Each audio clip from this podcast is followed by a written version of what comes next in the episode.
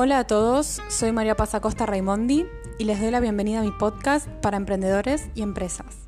Para más información sobre los servicios que pueden visitar mi sitio web www.pasacosta.com.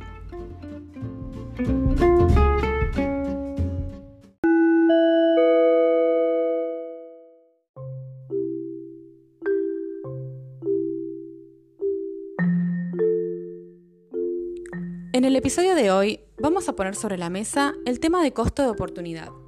Y en el segundo segmento tenemos como emprendedor invitado a Christopher Chance, CEO de DataSipe y Bellow, para contarnos cómo su emprendimiento está mejorando las oportunidades de otras personas.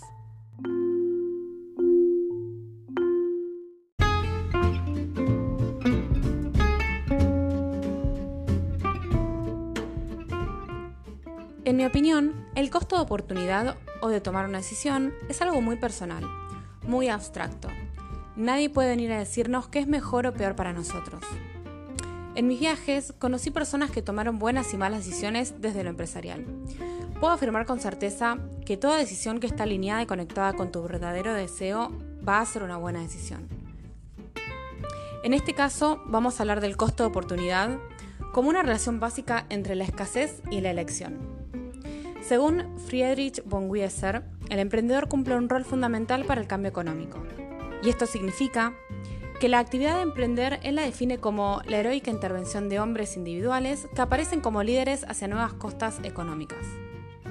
Todos los emprendedores estamos tomando decisiones constantemente, cuando se relacionan con nuestro negocio y cuando se relacionan con la expansión del mismo.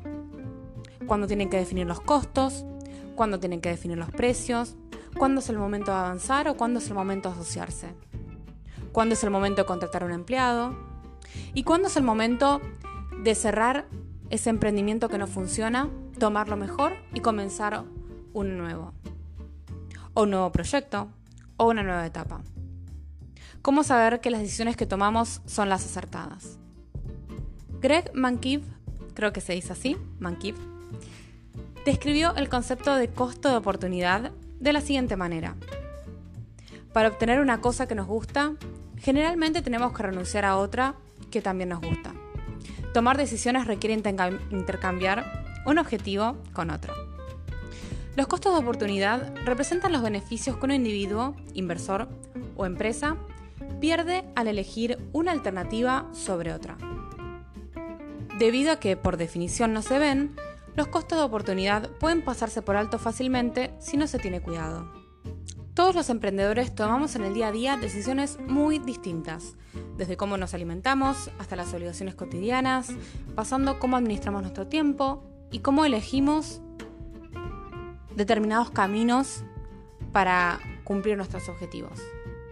Yo estoy convencida y casi segura que lo que a una persona le funciona rara vez le puede funcionar a otra persona.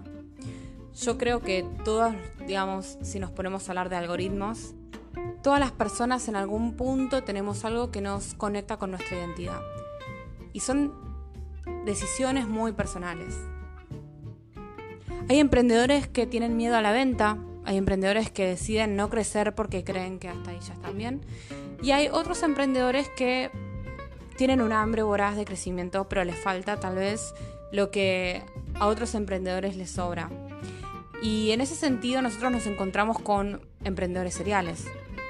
Emprendedores que constantemente están creando y generando proyectos y nuevas cosas y no tienen, digamos, miedo a la frustración y, toman estos costos de oportunidades como, como algo realmente importante, pero se lo toman en serio. Cuando uno decide emprender un viaje de negocios o cuando uno decide salir a, poner su emprendimiento en una ronda de negocios, buscando inversión, crecimiento y demás, también está asumiendo determinados costos.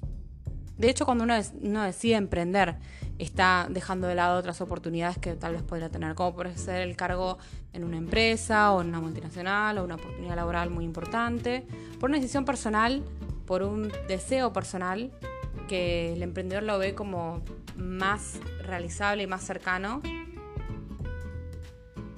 de lo que hoy al día tiene. Por eso yo creo que la importancia del costo de la oportunidad es definir bien a dónde uno quiere llegar entender que todo tiene limitaciones, absolutamente todas las, cosas que uno desea emprender tienen limitaciones, que dentro de las áreas o los campos en los que queremos emprender nos vamos a encontrar con barreras competitivas. Esto significa personas que ya hicieron ese camino. Eh, obviamente nosotros venimos con una solución mucho mejor, pero tenemos que también respetar el lugar de las personas que ya están, no por una cuestión de respeto, sino porque eh, hay determinados negocios, emprendimientos empresas que ponen barreras competitivas muy altas.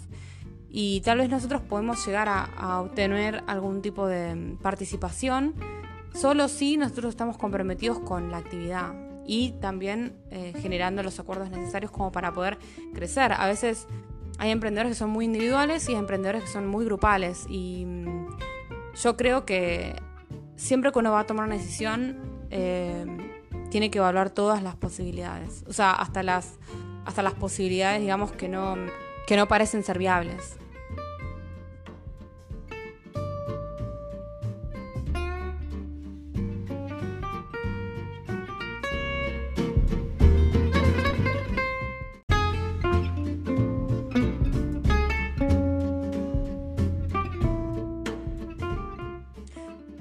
Que puedan continuar investigando más sobre este tema tan interesante, sobre el costo de oportunidad, que puedan encontrar en los autores que mencioné anteriormente algunas respuestas. Hay emprendedores que se encuentran tal vez en un momento de estancamiento, otros que están queriendo hacer un cambio, otros que tal vez no entienden eh, por qué la situación del país, Argentina, los agarra de golpe.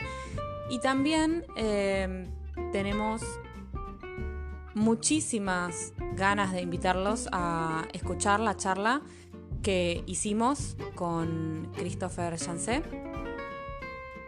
Él es emprendedor, programador, CEO de DataSipe, CEO de Velo y fundador, y da charlas sobre física cuántica. Pueden conocer más acerca de su proyecto en www.datasype.com. Se los voy a deletrear para las personas que están en Latinoamérica lo puedan entender mejor. www.dataxype.com.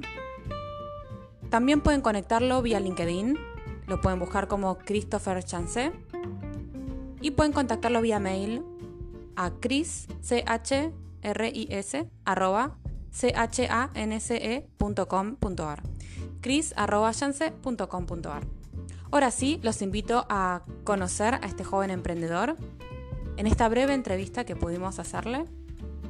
Esperamos que puedan inspirarse y que puedan conocer más acerca de jóvenes emprendedores que están creando en este momento soluciones desde Argentina para el mundo.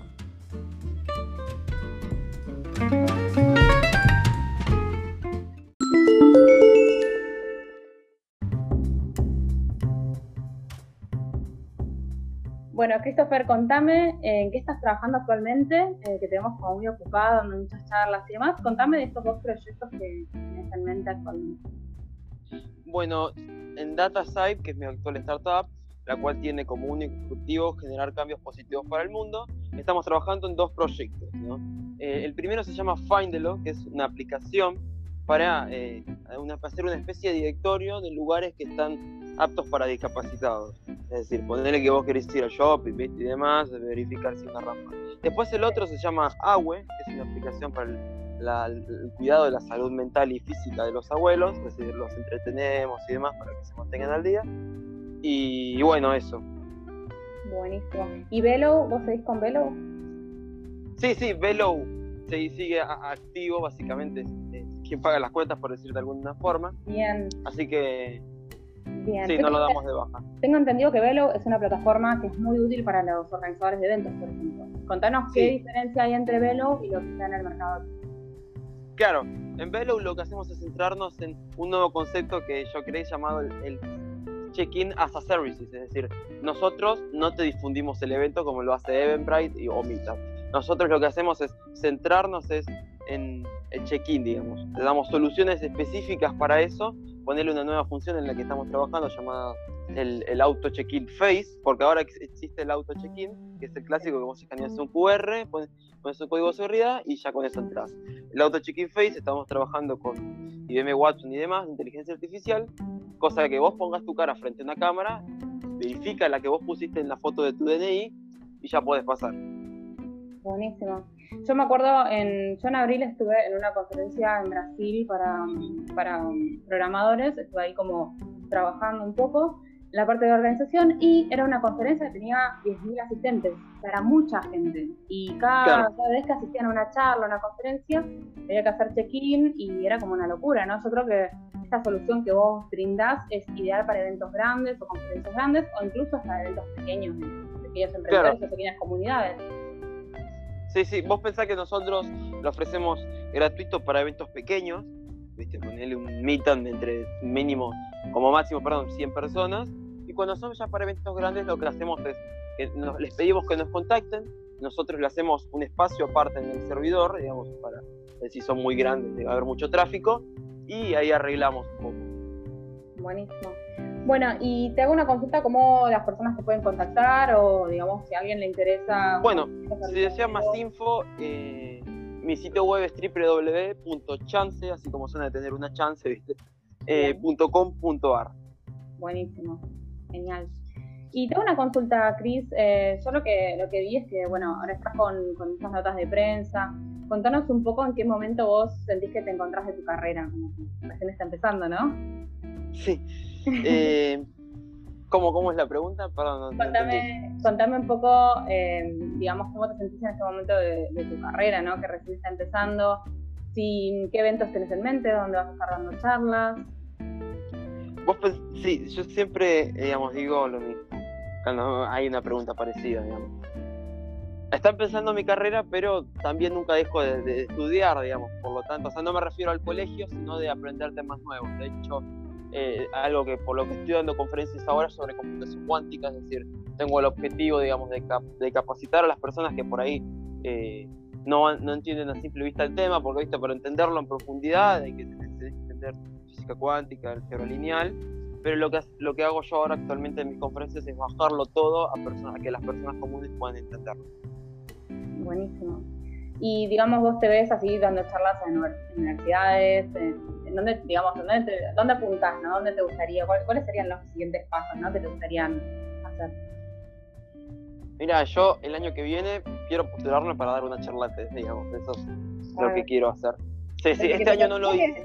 Creo que es desde que te conocí que quieres dar una charla Sí, sí, sí, este año, pasa que yo siempre quiero apuntar a lo grande, digamos, quiero dar una charla en el de La Plata, eh, y quiero dar con una charla buena, digamos, y por eso hasta estos años no me he querido postular, pero posiblemente el año que viene sí. Bien, bien. Y, mm, bueno, con respecto a, digamos, eh, Christopher Santé en el día a día, ¿no? O sea, digamos que, viste que ahora está como el furor, vamos a recordarle a la gente cuántos años tenés, ¿no? ¿Cuántos años tenés hoy? 16. Genial. Viste que ahora está como esta moda de los, de los esports, de los games, de, todos estos gamers, ¿no? Vos, digamos, ¿cómo, cómo, cómo te sentís, digamos? ¿Vos jugás videojuegos? Digamos, ¿En qué jugás cuando no estás programando? ¿Qué es lo que Bueno, yo, digamos, en el día a día siempre llego al colegio, digamos, ¿no? Y después de hacer la tarea y demás, hago este tema de programación. Eso sería como un poco lo que es mi día a día. Después al final la noche como que juego un poco, ¿viste? Juego algo tipo el CSGO o cosas así, pero no es mucho rato, porque es como para entretenerme, pero también juego o sea, cosas físicas como, como fútbol, básquet, de hecho en, en, educación física al colegio casi siempre voy fuera del horario y demás, pero sí, intento, sí, sí, intento compensar todo, digamos. Buenísimo. Y por ejemplo, eh, series de Netflix, así que una que puedas recomendarle a la gente, o sea, cortijas sin Netflix o Sí, sí. De hecho, ayer justo terminé de ver una, una, película muy buena que estaría buena recomendar. Se llama I Am Mother. Ah, eh, que es tipo un. Para decir en síntesis y no hacer un spoiler, que es tipo un robot que, está, que, es como una especie de madre y demás. No ah. digo más detalles así, ¿no? No, no está bien, no lo vamos a spoilear, pero bueno. Claro, viste.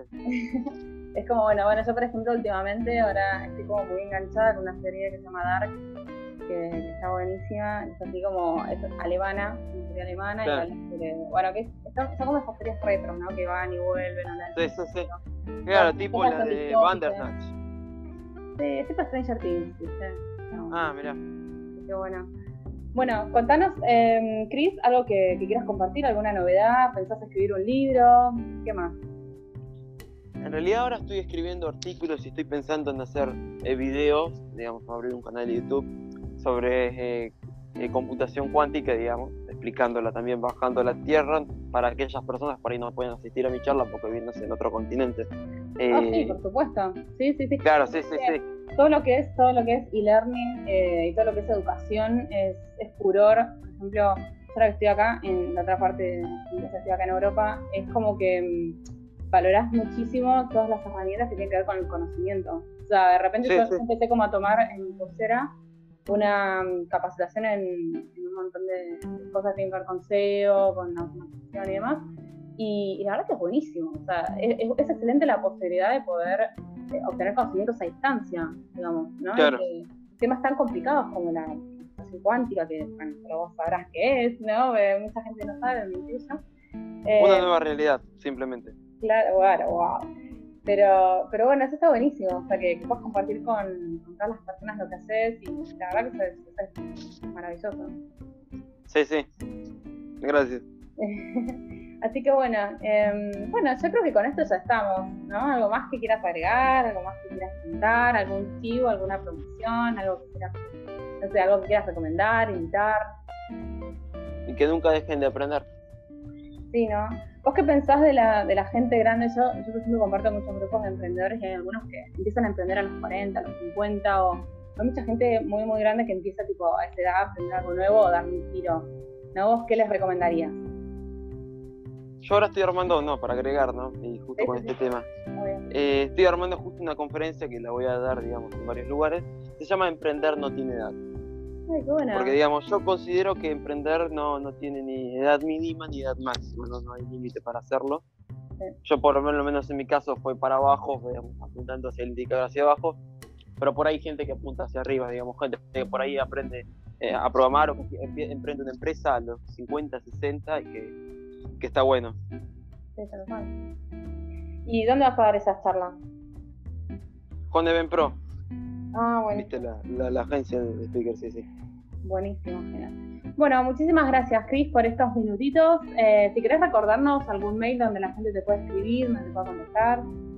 Sí, mi sitio web es www.chance, así como suena, desde chance.com.ar. Después en mi mail es cris.chance.com.ar.